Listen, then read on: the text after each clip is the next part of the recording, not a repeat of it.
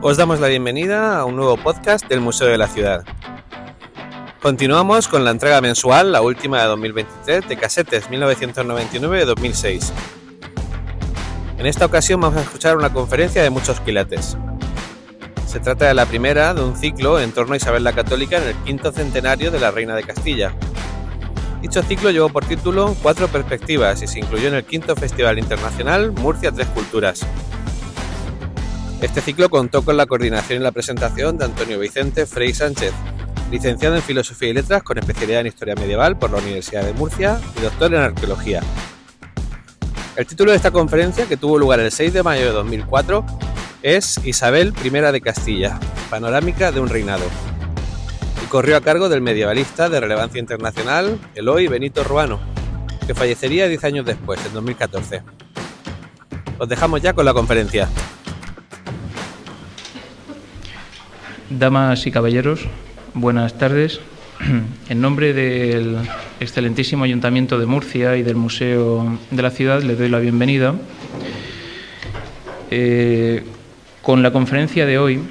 inauguramos un ciclo de conferencias titulado Cuatro Perspectivas en el quinto centenario de Isabel la Católica.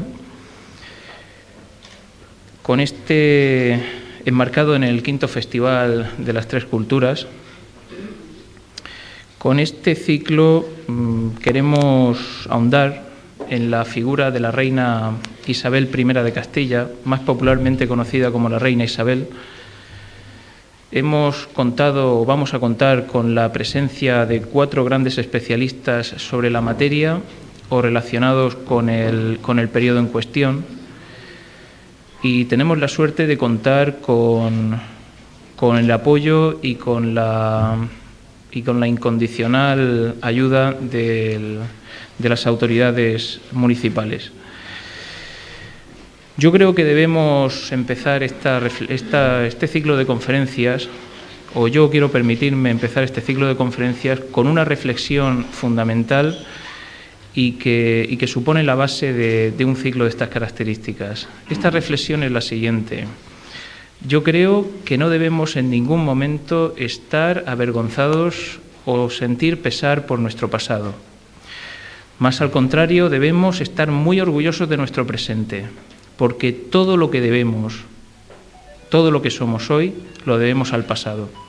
Sabemos que la figura de la reina Isabel ha suscitado en muchas ocasiones controversias y polémicas. Sin embargo, creo que como españoles y como murcianos debemos sentir orgullo por una figura que es señera nuestra historia y que a todo cuanto hoy somos, en gran parte lo debemos a ella. Hoy abrimos el ciclo de conferencias con don Eloy Benito Ruano, secretario perpetuo de la Real Academia de la Historia Española. El profesor Ruano fue, Benito Ruano es un gran medievalista reconocido internacionalmente. Se formó en la Universidad de Madrid y después de una natural carrera académica acabó, terminó siendo catedrático en la Universidad de Oviedo y después en la Universidad, eh, la universidad a distancia UNED. En la actualidad, después de un feliz y glorioso retiro, eh, goza de, del puesto como secretario de la Real Academia de la Historia y, en fin, tuvo la generosa amabilidad de venir a nuestro requerimiento para ilustrarnos sobre el periodo histórico correspondiente a los Reyes Católicos. Yo, sin más, le doy, le doy paso a él y de antemano ya le agradezco la interesante y, cuidadosa conferencia que nos va a ofrecer. Muchas gracias. Muchas gracias a mi vez a quien me ha traído esta vez a Murcia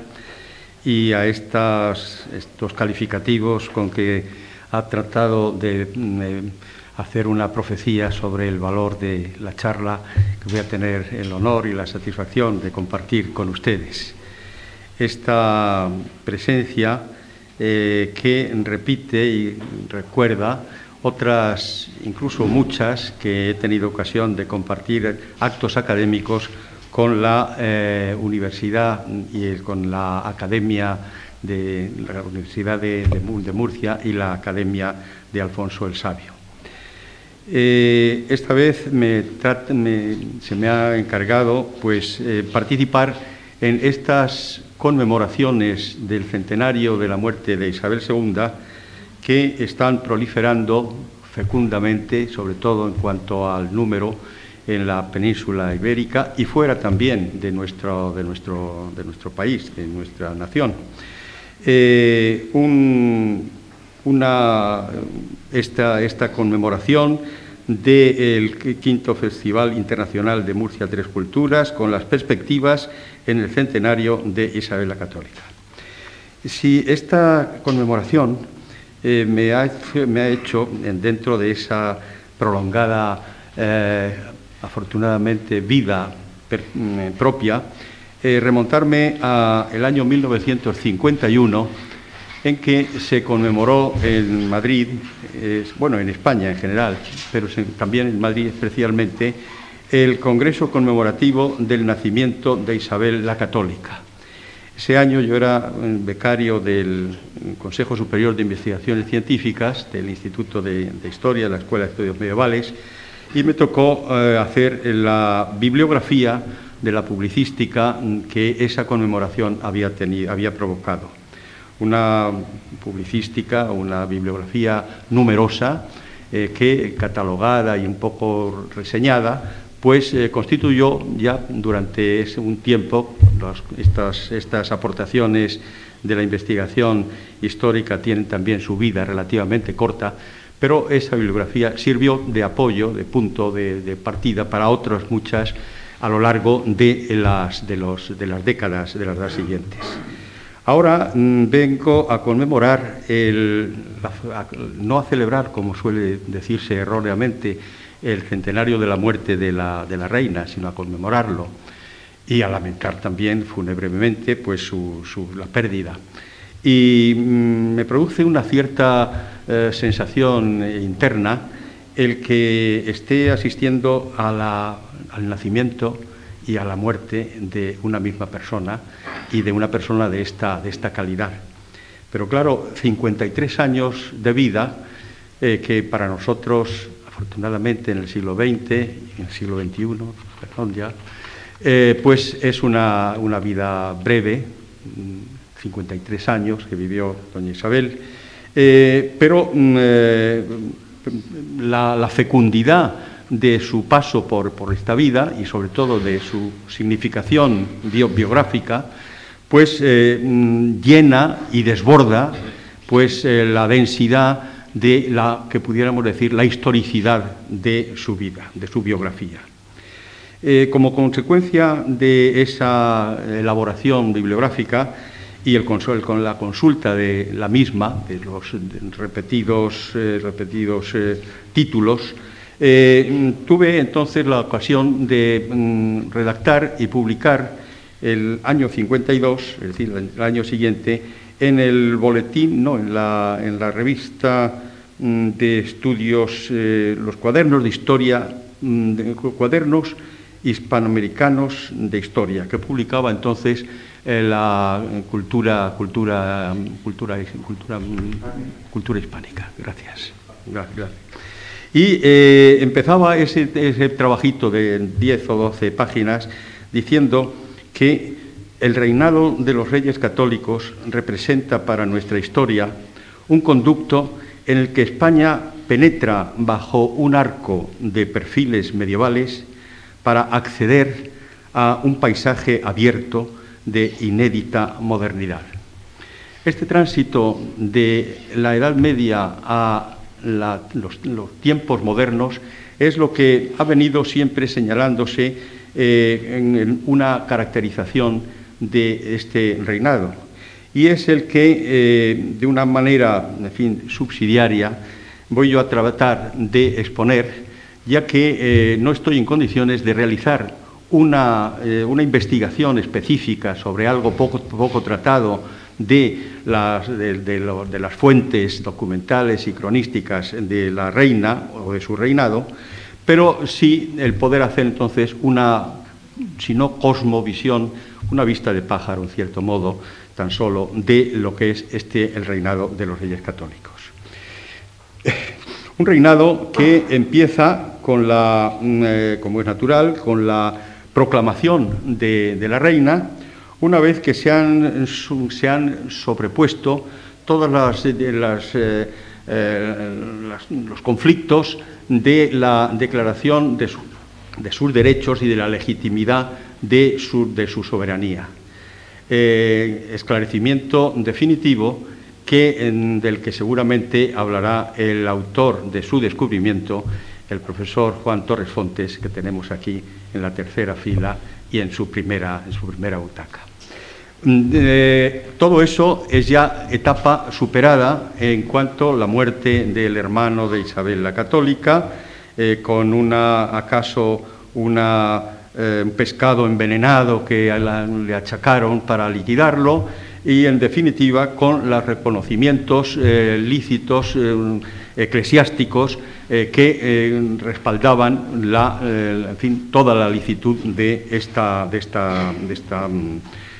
proclamación. Proclamación que a la reina le, le, pilla, por así decirlo, en Segovia, y que se plantea 1460, perdón, eh, eh, si lo diré, 1400...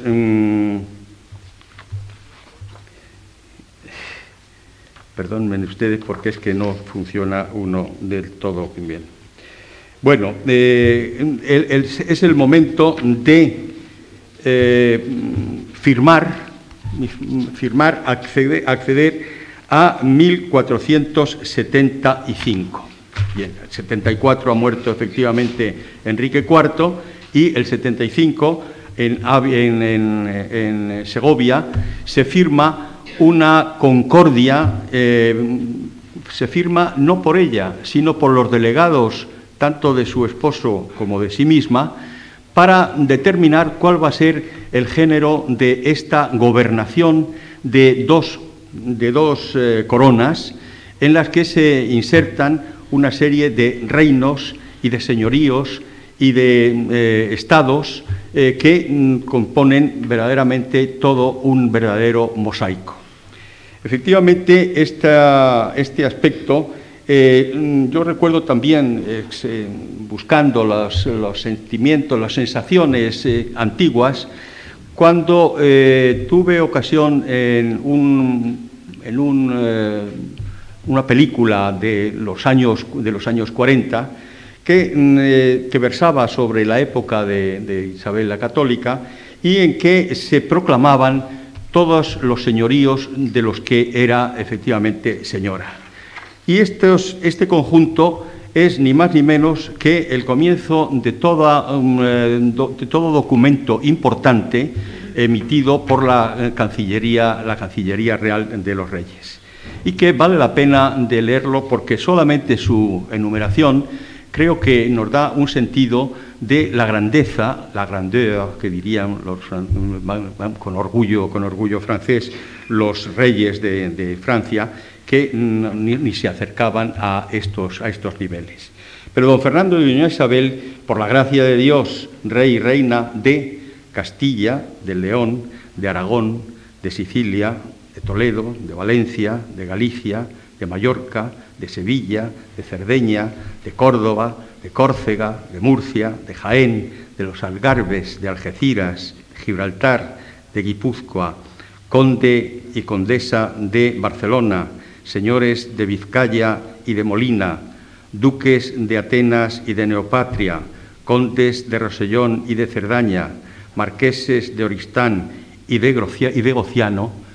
enumeración de la que faltaba todavía la incorporación del reino de Granada, de Nápoles, de Navarra y de las Islas Canarias. Naturalmente que esta personalidad titular de todas estas eh, funciones y, responsabilidades, eh, tiene entonces una trascendencia extraordinaria, además por la, la, transformación que de una situación muy heterogénea, muy, muy eh, inestable de la primera mitad del siglo, del siglo XV viene a cristalizar en unos sólidos estados de los cuales basta contener no esta monarquía, sino esta diarquía, esta monarquía dual, que es una circunstancia puramente matrimonial, pero que hay que ver la trascendencia histórica que tiene en sí misma. En primer lugar, si para robustecer esta afirmación previa de que pasamos de una época a la otra, basta con decir que se ha, eh, culminado el proceso de la reconquista que, aunque con palabras eh, negativas, por así decirlo, eh, de don José Ortega y Gasset, duraron 800, 800 años. 800 años puede ser precisa perfectamente algo concreto, se dijo don José Ortega y Gasset, y creo que sí, porque el fenómeno de la reconquista, que no es una guerra permanente, sino la duración de una confrontación, de una confrontación bélica y, eh, positiva también, eh, es decir, de, mutua, de mutua compenetración, pues eh, tiene sus nudos y sus vientres, como cal, toda, toda línea de, carácter significativo, y que llega como ya uno de mis maestros, que lo fue también de la Academia, perdón, de la Universidad de Murcia, don Santiago Montero Díaz, de quien tengo ahora la responsabilidad de catalogar sus epistolario y todas sus guiones de, clase eh, por donación a la academia de su esposa, todo esto decía que eh, era como una flecha hacia una, hacia una meta concreta. Es decir, que desde los primeros momentos de la reconquista Mm, eh, de, Asturias, del episodio de Covadonga, hasta la entrada del 2 de enero de 1492 en Granada de los Reyes, hay efectivamente un continuo, tiene un sentido, es un hecho histórico el hecho de la reconquista. Culminación entonces de esto, liquidación de la diatriba entre Islam y cristiandad en la península, la unidad, la unificación no la síntesis, pero sí la integración y el equilibrio eh, de todos estos eh, eh, reinos, señoríos, poderíos, etcétera, etcétera, que acabo de, enumerar, y la teórica, la, teórica conversión universal de la España, de los reyes, de los reinos de España, los reinos de España, ya hablaremos luego estos conceptos, eh, a, la, religión verdadera para quien así la profesaba y de la que así se titulaban eh, perfectamente, eh, en fin, manifestaciones, los reyes católicos. Pues bien, de, esta, de, este arranque de la gobernación, es decir, del ejercicio de la, de la realeza o de, de, las coronas estas, el primer documento que vale, vamos, que es eh, necesario y conveniente aludir es esta que acabo de mencionar, concordia entre los señores reyes católicos don Fernando y doña Isabel acerca del regimiento, es decir, la gobernación y administración de sus reinos y del poder que dio la reina al rey en el año que acabo de decir antes, de 1475, que se, eh, se tiene, se conoce con el, nombre eh, de la Concordia de Segovia.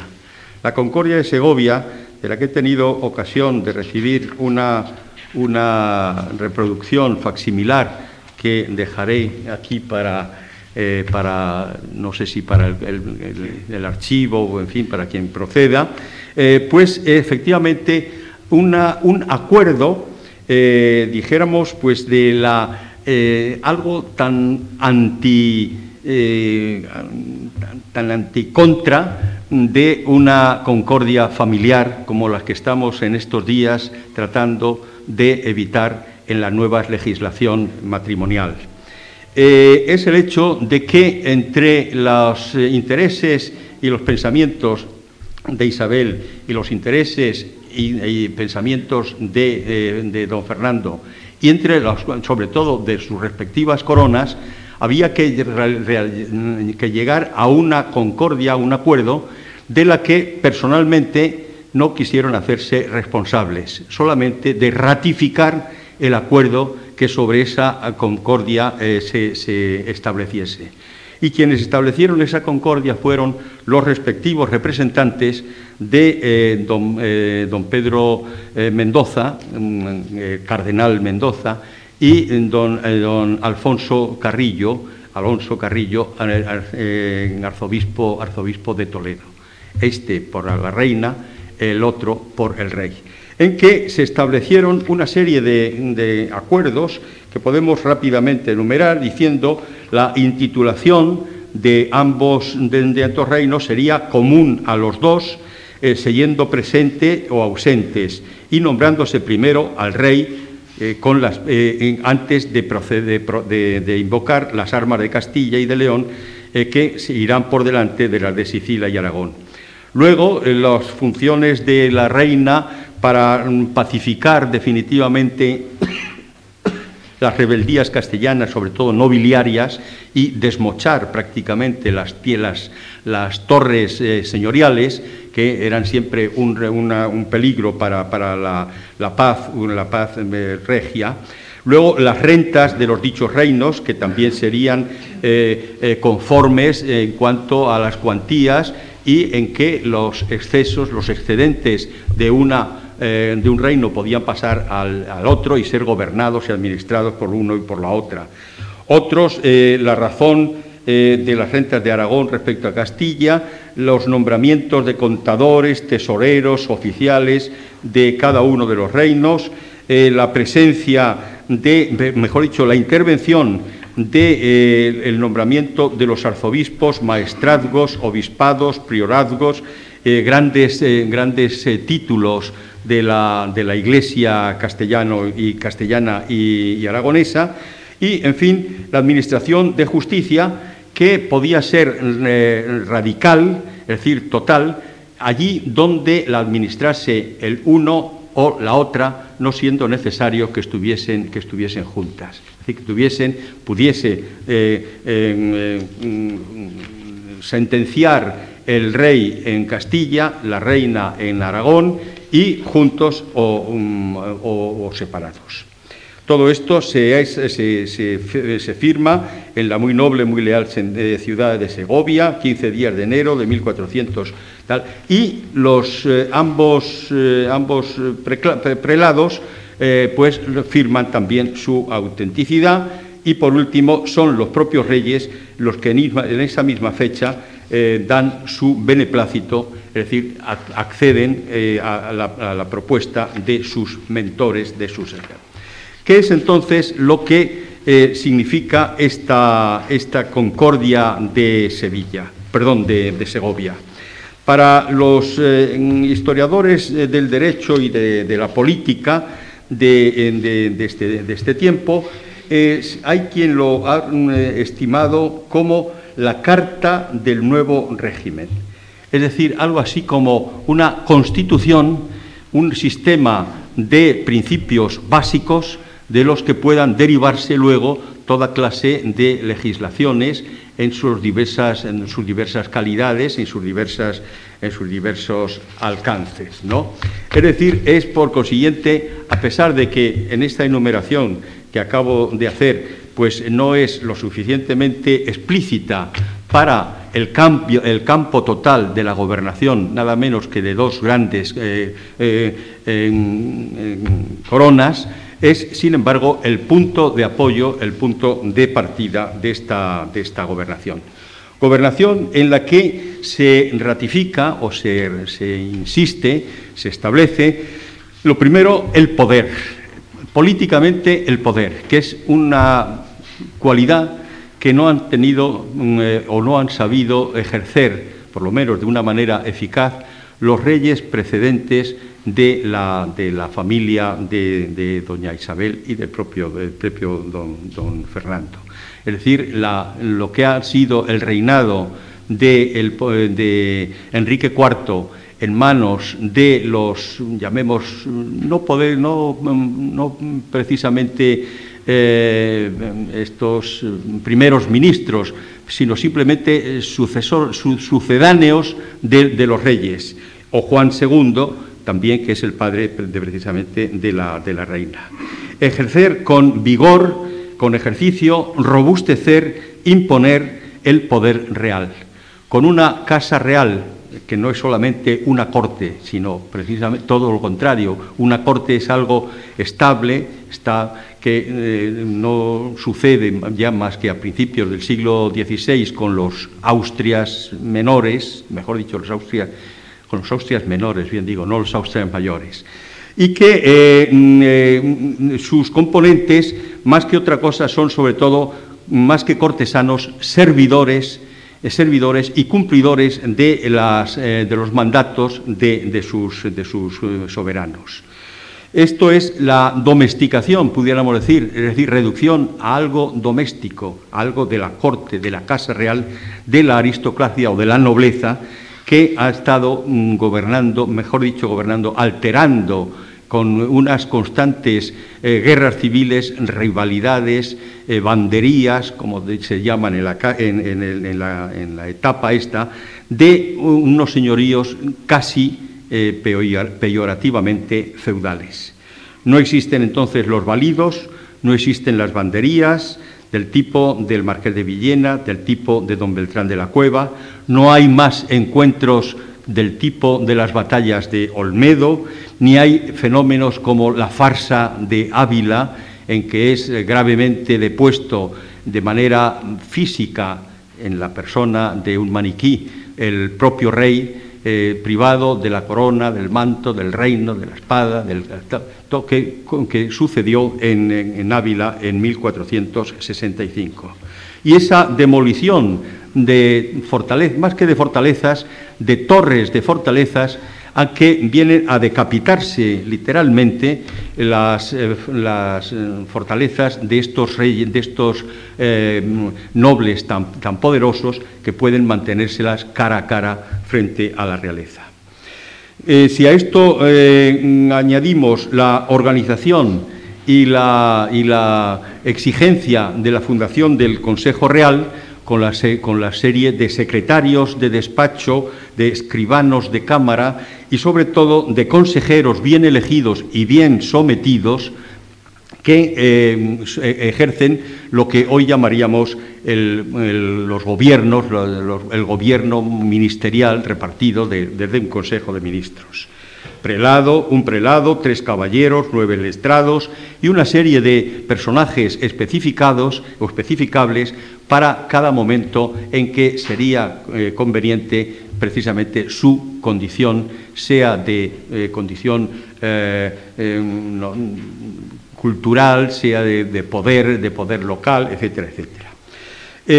la existencia, la, mm, por primera vez, población masiva de corregidores,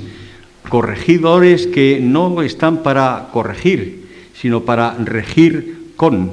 es la etimología realmente de la, de la palabra, y del cargo, y que luego eh, equivaldrían a los que hasta ahora han sido, eh, quiero decir, hasta, hasta, ante, hasta la transición actual, eh, de, las, de, las, autonomías, lo que han sido luego los gobernadores civiles de las respectivas provincias, solo que estos para no las unas provincias inexistentes de, cartográficamente, sino para ciudades eh, y localidades que por su densidad de población eh, necesitasen o conviniese que estuviesen perfectamente controladas pesquisidores, es decir, una especie de inquiridores más que inquisidores, es decir, averiguadores y veedores que eh, sobrepasan o sobre, sobreseen sobre la gobernación, la gobernación local.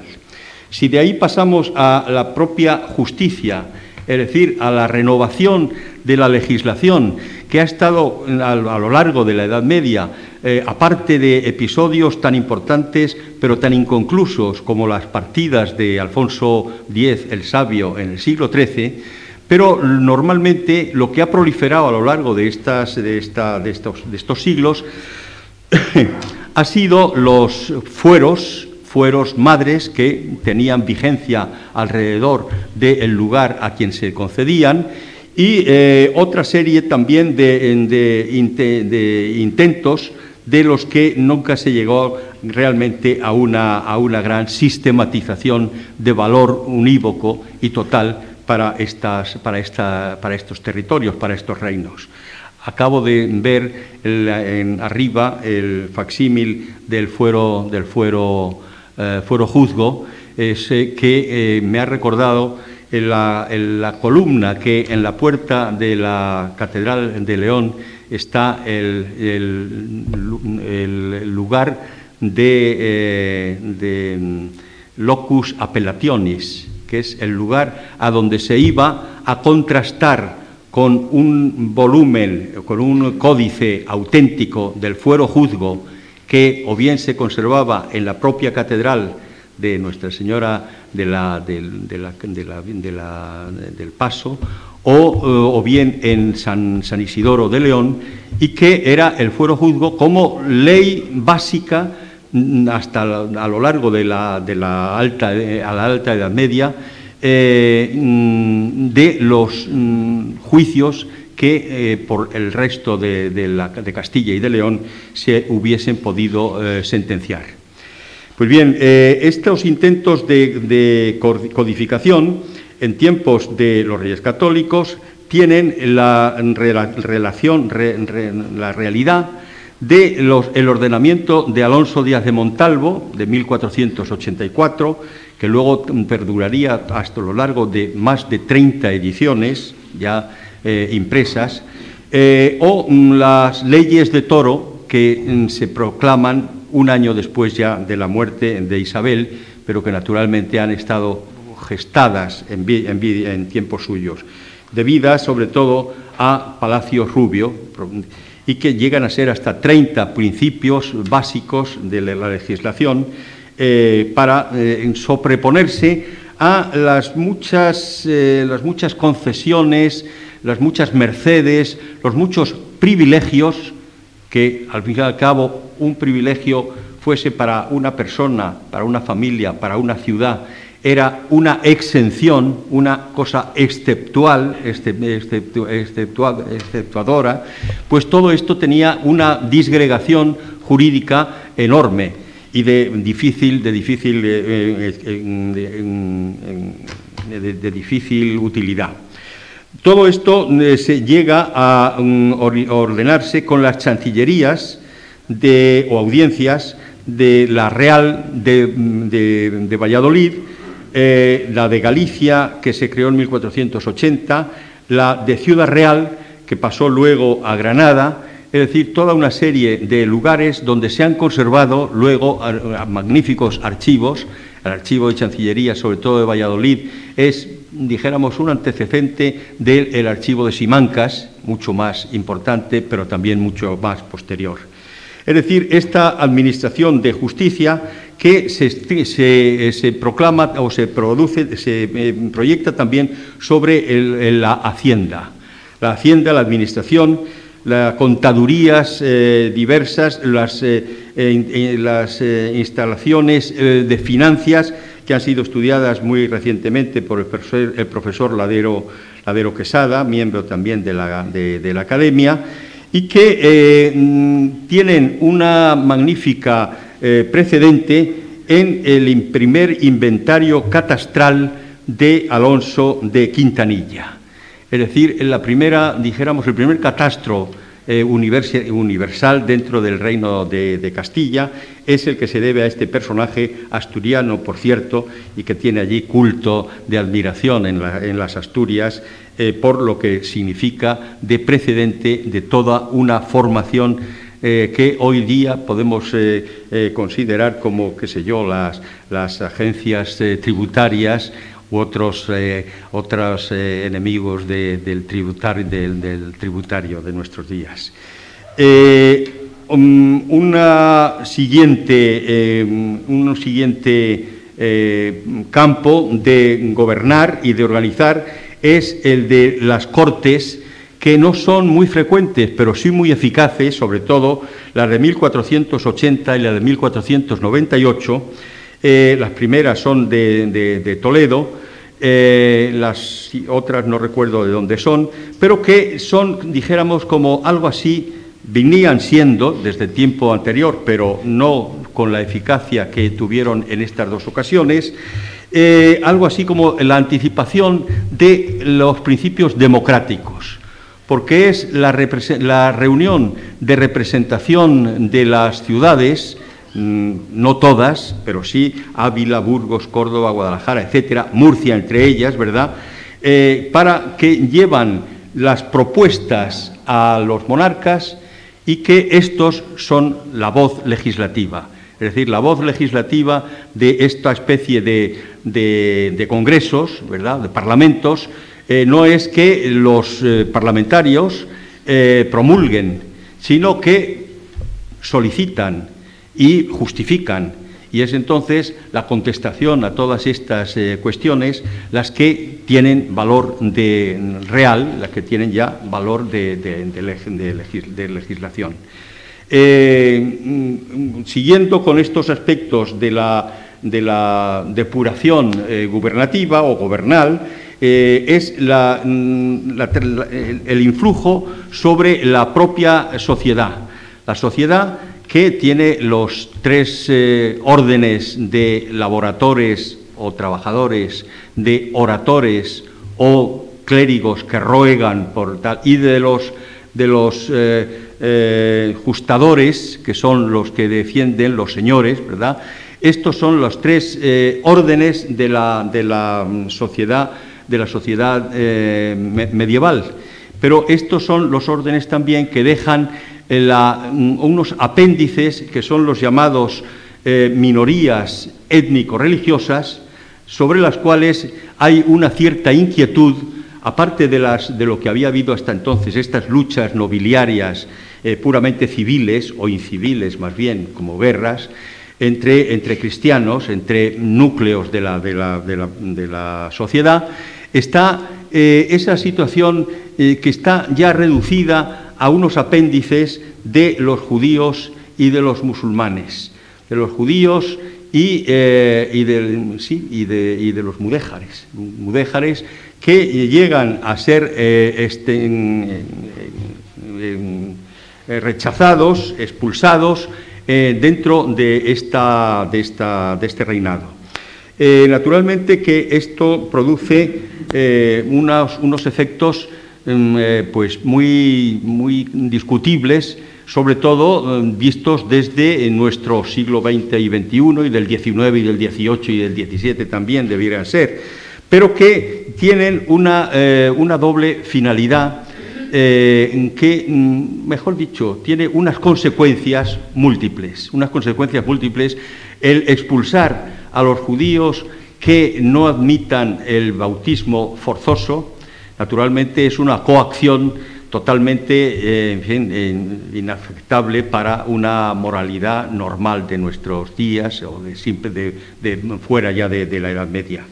Eh, pero las imputaciones que se hicieron a lo largo de todos estos tiempos también a los reyes católicos por esta decisión de querer captar las riquezas de los judíos, de querer someter a la obediencia eh, total de los habitantes de, las, de, la Andalucía, de las, los restos de, los, de los musulmanes, todo esto eh, efectivamente pudieron, pudo pudieron ser eh, datos menores para, para, salir al al frente de ellos, pero también tiene la indudable significación de querer realizar esa unidad absoluta, esa unificación de todas las fuerzas políticas, eh, eh, económicas, sociales y religiosas que tienen naturalmente un papel fundamental todavía dentro del siglo XV. Es decir, ser unos estados cristianos que no toleran, que no eh, conviven con aquellos, eh, por lo menos eh, pacíficamente, con aquellos que disienten de ellos y que se, son tenidos incluso por deicidas es lo que se, achaca a los judíos que son los que mataron a la segunda persona de la, Trinidad y que justificarían las persecuciones y justificaron todos los excesos de las persecuciones medievales. Pero también entonces eh, tenemos el, argumento de que después del decreto del 31 de marzo de 1492, por lo que será un plazo de tres meses a los judíos para recibir el, bautismo o exiliarse, también hay tres meses después, no me acuerdo si es en septiembre o en noviembre, eh, unas nuevas eh, pragmáticas de los reyes católicos diciendo que aquellos que efectivamente en un momento dado, en el momento este, eh, se exiliaron, prefirieron perder todos sus bienes, perder sus, casas, sus animales, sus, etcétera, pero que mm, al pasar, después de haber pasado sus, sus fronteras, se arrepintiesen y volviesen para recibir el bautismo, serían recibidos con toda, toda solicitud, se les devolverían las, eh, las propiedades que habían tenido que malvender en una oferta masiva eh, para, poderse, para poderse marchar y que serían insertados en la, en la, sociedad, en la sociedad de los católicos. Tal. Este es un fenómeno del que yo he tenido ocasión de imponerme en algunos aspectos porque eh, dio lugar al tránsito de un problema, el problema ese problema judío que viene siendo eh, una constante desde el siglo I de nuestra era, siempre que, eh, y que está motivado simplemente por la presencia de núcleos homogéneos de esta conducta, eh, no, no, de este, este grupo racial, ¿no? sino simplemente acogidos a una moral, a unas creencias religiosas, etcétera, y que eh, eh, realmente eh, pues, mm, existen también per se, es decir, por su voluntad de no renunciar a su propia identidad en el seno de cualquier otra sociedad y, geografía en la que se insertan. son efectivamente compatibles, son compatibles, pero se mantienen también pues, autodefinidos. Entonces, este fenómeno que después de 1492 se produce es el paso del el problema judío al problema converso. El problema converso es el del pseudo converso, es el del cripto judío que motiva las actividades de toda una inquisición que persigue a muerte a aquellos falsos, eh, falsos eh, cristianos que eh, fingen serlo y que en cambio están manteniendo todos los ritos, las costumbres, etcétera, etcétera, y hasta las blasfemias contra la religión a la que fingen pertenecer. Es un fenómeno entonces, pero repito, que tiene muchas, eh, muchas matizaciones y que sobre todo vienen a atenuar un poco ese fenómeno eh, de la tolerancia cristiana de la Edad Media, que se viene, eh, se viene proclamando y cultivando también mucho ahora desde el punto de vista historiográfico, eh, con el, mote, por así decirlo, el epígrafe de las tres culturas. Las tres culturas que efectivamente han convivido a lo largo de la Edad Media en la, en la, historia española. Pero efectivamente una tolerancia que no es simplemente pues el, placer de tener junto a, de vivir junto a, sino también de aguantar la presencia de alguien y en todo caso de tolerar, tolerar, y el fenómeno de, la, tolerancia implica un tolerante y un tolerado, que no están naturalmente en los mismos, niveles de vida, de libertad, etcétera, etcétera, y que debemos tener siempre en cuenta cuando eh, se, hacen este tipo de, este tipo de, estudios. Bien, eh, este es el fenómeno entonces de la religión esencial en la, Edad Media, eh, y que eh, se ve secundado, mejor secundado, procedido, eh, se, procede por segunda vez en 1502, 1502 con la expulsión de los mudéjares o de los que da lugar a la presencia de los moriscos. Si los judíos dan lugar a la presencia, perdón, al problema de los conversos por antonomasia, los mudéjares dan lugar a la presencia y al problema de los moriscos, que tendrá lugar amplio en la, en la, guerra de los moriscos del siglo, del siglo XVII, perdón, del siglo, del siglo XVI. Bien, eh, todos estos eh, fenómenos entonces, mm, vamos a ver, eh, otro de los, de los ejercicios mm, prácticos eh, que, tienen que mm, afrontar los reyes católicos es su proyección, su proyección eh, al exterior, su proyección al exterior eh, que lleva, pues, en primer lugar, la incorporación, la guerra de la guerra de Granada y que a su vez supone la, organización de un ejército nuevo. Efectivamente, hay un ejército moderno mm, después de 1492 eh, porque ah, desde 1482 ha tenido lugar la Guerra de Granada. Y esta Guerra de Granada ha sido una guerra sumamente popular en el sentido de la composición y de la participación de las campañas por eh, mm, los eh, espingarderos, lanceros y ballesteros que para, como, preparación de cada una de las campañas requirieron los reyes a, todas las, ciudades a través de la hermandad. Eh, así se crea entonces un elemento también de defensa que puede permitir eh, combatir a Francia para la recuperación del de, eh, Rosellón y la Cerdaña y asomarse a la convivencia con Europa. Hay las buenas relaciones, óptimas relaciones como es natural, eh, con eh, el Vaticano, que es toda una potencia, como es natural, con el, imperio centroeuropeo y con Inglaterra. Este fenómeno de la proyección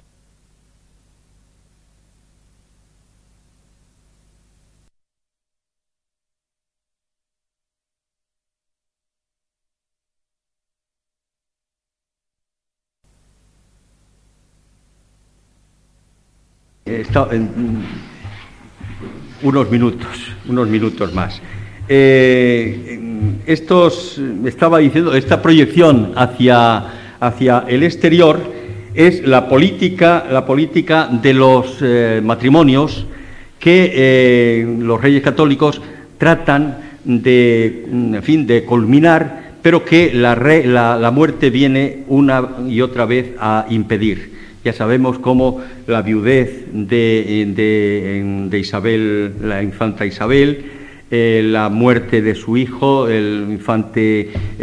este, Miguel, eh, la muerte del príncipe, del príncipe Juan, la mala suerte de Catalina, todo esto, como vemos, son una serie de fracasos que naturalmente están por encima de la, de la capacidad, de la capacidad de los, de los reyes. Y si a todo esto añadimos que es el comienzo del nacimiento de un auténtico nuevo mundo, es decir, de la incorporación a la historia, en primer lugar, pero incorporación sobre todo a la realidad del viejo mundo, es tiene que ser, tuvo que haber sido esto una eh, transposición tan, tan importante en la mentalidad de, Europa, pero de aquellos que estaban, estaban eh, incardinados en la gobernación, en la organización, en la planificación, en la cristianización de todo. Es decir, esta, incorporación a la vida, por así decirlo, es un fenómeno como no ha habido otro realmente en, en la historia. Es la protección de los indígenas, que eh, en, el propio eh, testamento de, la Reina Católica eh, dice lo que había dicho en otros momentos respecto a los judíos. Los judíos son míos, eran vasallos directos de, ella y gozaban de una protección hasta que esta protección se les, retiró. Pero también estos, estos, estos eh, americanos, estos indígenas americanos, son míos y no deben ser sometidos a esclavos, y, eh, sino tratados humanamente y convertidos a la fe, a la fe cristiana. todo esto merece la, mm, el título que Alejandro VI concedió al matrimonio de los reyes católicos algo que se buscó también eh, mediante la diplomacia para equilibrar un poco a estas, eh, estas eh, coronas peninsulares a el reino, a la monarquía de Francia, que desde tiempo de los de los visigodos, de los, galos y los los otros bárbaros, de Carlomagno, de los carolingios, tenía el título de Francia, la fille aînée de l'Église, y Francia, la hija mayor de la Iglesia. La corona entonces francesa tenía ese privilegio. En el siglo XV, entonces, al final del siglo XV, vienen estos, estos monarcas españoles a tener algo equivalente con que enfrentarse a la, a la Europa del momento. Una Europa de la que el propio Alfonso VI eh, gobierna en cierto modo eh, respecto a la, bifurcación de las áreas de expansión eh, atlántica respecto a los reyes de Portugal y a los reyes de, Castilla. Son los acuerdos que vienen luego de Tordesillas con los 100 leguas de expansión para, los, para mm, Portugal y el resto para, por el Atlántico, me refiero, un meridiano de, de, 100 leguas al, este de la isla del Hierro y luego el resto para expansión española. Eh, una corta, una, una, corta espacio para Portugal que luego se expandió hasta 350 leguas, ¿no? con lo cual el, Brasil ya vino a caer en la cristalización, en la civilización portuguesa. Todo esto es entonces, repito, una, eh, una panorámica que trato de abreviar ahora, pidiéndoles perdón por mi... de, eh, que cumple ese fenómeno eh, previsto de la Edad Media eh, española desde los principios de la Reconquista, en que eh, las propias crónicas del siglo VIII, del siglo IX más bien, del siglo IX, 800 y pico, que dicen que en ese mm, lugar, en ese rincón de las montañas asturianas, está la salvación de España Hispania Salus. La Hispania es la recuperación de eh, los cristiana de eh, los reinos que van creándose desde un mínimo, eh, una mínima localidad hasta la totalidad del, reino, del reino de Granada. Es efectivamente lo que antes decía yo del profesor, del profesor Montero y del profesor Mm, este, mm, bueno, no me salen como ven ustedes todas las, las, palabras al, momento. Maraval, el profesor Maraval, el concepto de España en la Edad Media, que es como algo que tiene un ímpetu, que no es una simple línea, sino que es un vector, tiene una, una dirección, un propósito, y que, como decía uno de esos, eh, cronistas del siglo, del IX, que del mismo modo que en las en los viejos eh, en las escrituras, en las escrituras viejas se decía que del grano de mostaza puede salir el árbol frondoso, también desde este montículo de Covadonga se realizará la reincorporación de la libertad de las Españas. Este fenómeno de las Españas, que es curioso, que eh, nunca haya tenido una singularización a lo largo de nuestra historia, desde la Hispania eh, romana, que es al fin y al cabo unas dependencias de la, del, imperio, del imperio romano, y del el reino autónomo visigodo de Toledo, pero que luego ha sido una sucesión de todas estas eh, localidades, o mejor dicho, reinos, estados, naciones, eh, monarquías, eh, em, etcétera, que nunca se han llamado España, se han llamado los reinos de España, las, nación, las, las, naciones de España, desde Alfonso VI, que conquista Toledo, y hasta los propios reyes católicos, no se titulan reyes de España, porque el, fenómeno este, sin embargo, está polarizado todo él y todos ellos de la reconquista eh, hacia una unidad, hacia una cosa común, compartida, es decir, la España, fenómeno España, es el que está compartido y sintetizado entre, todos estos elementos que pudiéramos llamar. Creo que, como en este sentido, y desde un punto de vista historiográfico, el principio, el, tema de España es el de un principio o un sujeto histórico que está compuesto por todos estos elementos, señoríos, reinos, estados, etcétera, etcétera, todos ellos que a partir del siglo XVI llegan a ser modernos, que sean, como describió don Claudio Sánchez Albornoz, que el Estado moderno surgió ante nosotros antes y con, más y con más fuerza que en ningún otro país de Occidente, digo, todo esto es lo que tiene en cambio una unidad que es más que otra cosa, es un sentimiento. Y ese sentimiento es el de sentimiento de la común patria. Y nada más, señores.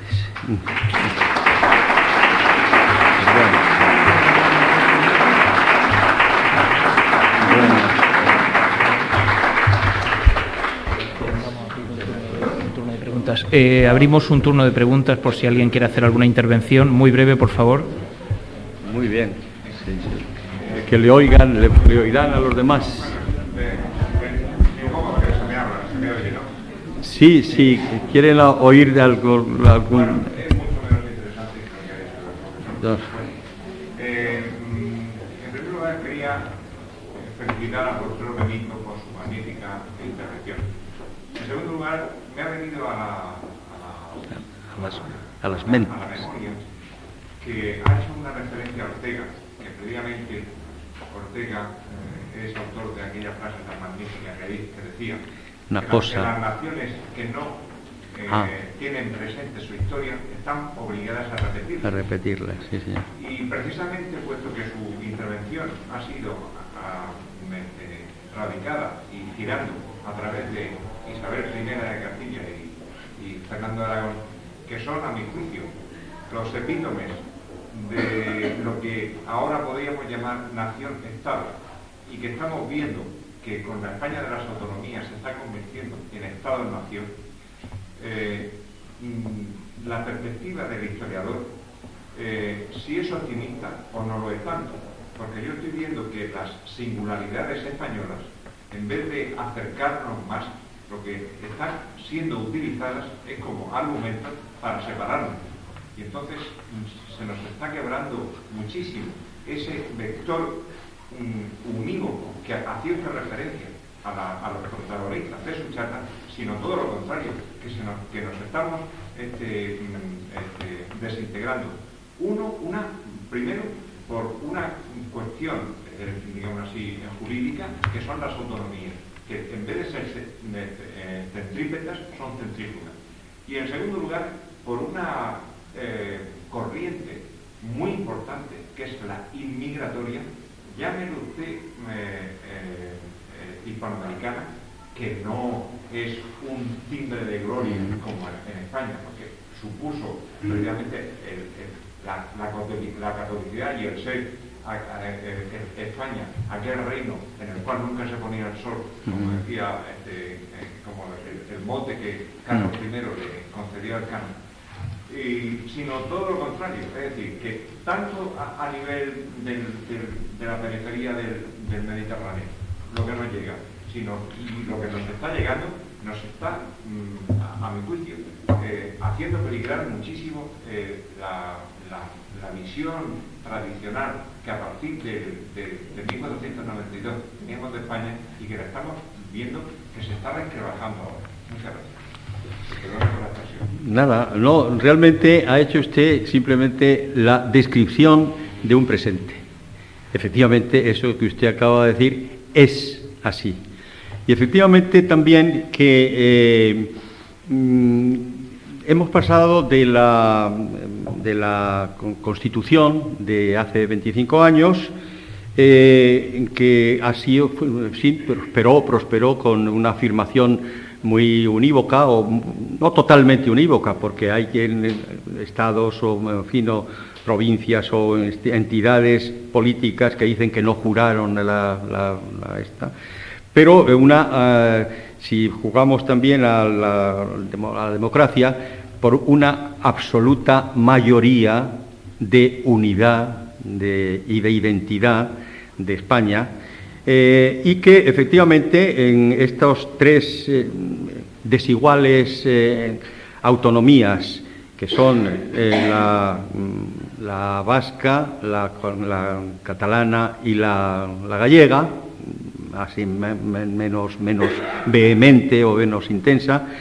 pues eh, efectivamente eh, tienen unos criterios eh, que, en fin, que se, están manifestando dentro de las elecciones. Ahora, también yo pienso que si estamos en una democracia, seremos capaces de mantener, mantener la mayoría absoluta de españoles en el defensa y en, la, en el mantenimiento de una realidad actual. Eh, precisamente mm, ahora en la academia se han celebrado unos, unos ciclos,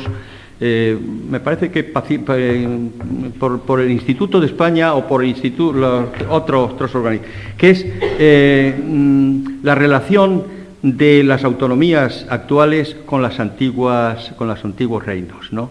Y efectivamente, pues eh, estamos en una actuación, en una actualización de unas, eh, de otros, de otras realidades. Eh, tienen estas realidades pueden matizarse, pues desde una desde una nación integrista, por así decirlo, ¿no? a una, una nación federal. Pero tampoco ese federalismo es el que se mantiene desde los diversos grados de, las autonomías mantenidas o deseadas por, por estas, estas, eh, estas, iba a decir, eh, regiones, pero vamos, ahora ya de estas autonomías. Eh, ahora bien, repito, lo que usted ha dicho es lo que estamos viviendo. es así. ¿Hacia dónde vamos? Por lo pronto se ha, se ha impedido o no se ha considerado eh, que la, esa, eh, no sé si lo llaman eh, constitución del País Vasco, del presidente Barreche, sí, bueno, bien, se ha dicho no, ahí ya viene, vamos, dentro de lo, esto es una cuestión de, lector de periódico, no es de historiador, ¿no? Que efectivamente tiene ya preparada este señor y, con, una, una constitución para un Estado, eh, iba a decir omnipotente, no, para un Estado eh, totalmente, eh, en, fin, totalmente desintegral, con unas buenas relaciones, supongo que diplomáticas, con, el resto de España o con los restos de España, ¿no? Pero que realmente, pues, esto no se ha aceptado. Yo pienso que me parece que el primer artículo de la Constitución vigente que, en fin, siempre se ha ensalzado su vigésimo quinto año y, realmente ahora resulta que ya se ha quedado vieja. Eh, pues, eh, y además parece que es la que más ha durado de, de las constituciones del siglo XIX y del, siglo XX. Eh, pues, mm, en fin, yo no sé que... Si ah, decía que el primer, el primer artículo es que España es una constitución, es una, una entidad, no, me lo sé de memoria, pero bueno, es una. Y si entonces pasamos a que eh, estas otras entidades son lo contrario, pues entonces yo pienso que estamos fuera de la primera ley, de la primera, porque eso no se ha llevado a las Cortes para ser discutido. Se ha dicho, no, no, esto no se discute. Y luego ya están, claro, las variantes republicanas, eh, pero una cosa es eh, la república, otra cosa es el federalismo, otra cosa es el integrismo y todas esas variantes en las que eh, un medievalista como, como yo, un modesto medievalista como yo, pues está constatando, constatando. ¿Alguna otra cuestión, si desea? La visión de Isabel con respecto a, los indianos. Indígenas. O indígenas. Sí. sí, los indianos ya sabe usted que eran los que volvían, ya, ya, ya. Los. Eh, sí, sí, sí. Pues eh, en cuanto a los indígenas, eh, tenía la previsión de que se les tratara como auténticos vasallos suyos, pero luego hay pues la, las exageraciones y manejo no siempre derechos, con lo cual Bartolomé de las Casas tiene que hacer, salir al paso y, de ahí viene la leyenda negra, que, por cierto no hay forma de, quitarla del medio. ¿Qué pasa con eso? Bueno, es que efectivamente las los deseos de Isabel, los principios, pues eh, como, eh, como en todo Estado, como toda comunidad, en todo grupo, pues eh, se cumplen o no se cumplen.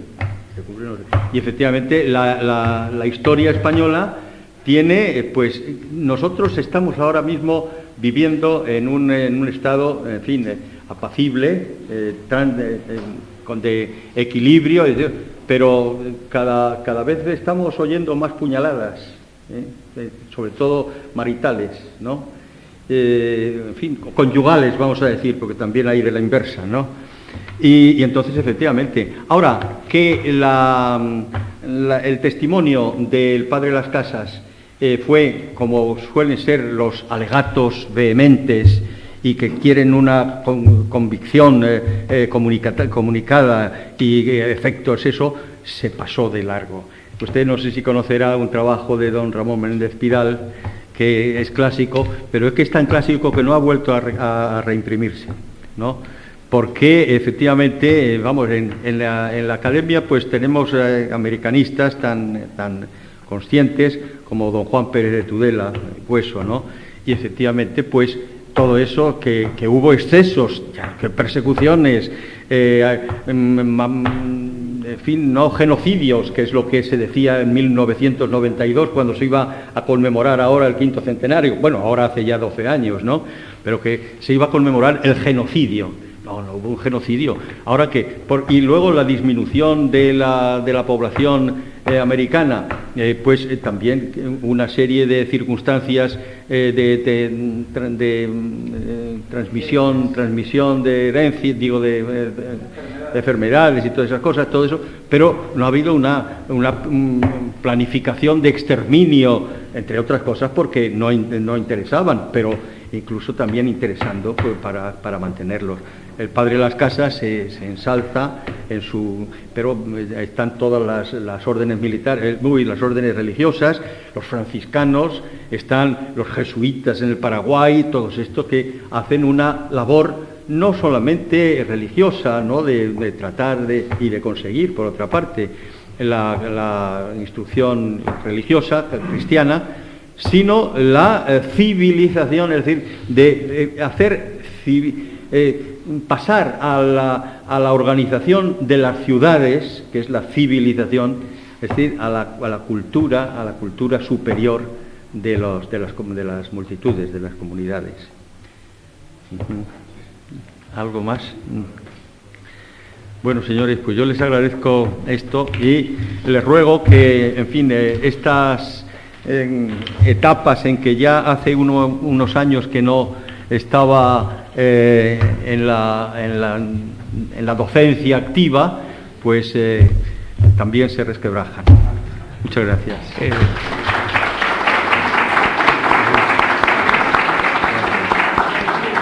Eh, don Eloy Benito, le damos las gracias y emplazamos a todos los asistentes a la segunda conferencia que será el jueves que viene a la misma hora. Muchas gracias. Y con esta entrega de casetes 1999-2006 ponemos punto final al año 2023. Continuaremos el año que viene. Os deseamos felices fiestas. Nos escuchamos en una próxima ocasión. Un saludo. Adiós.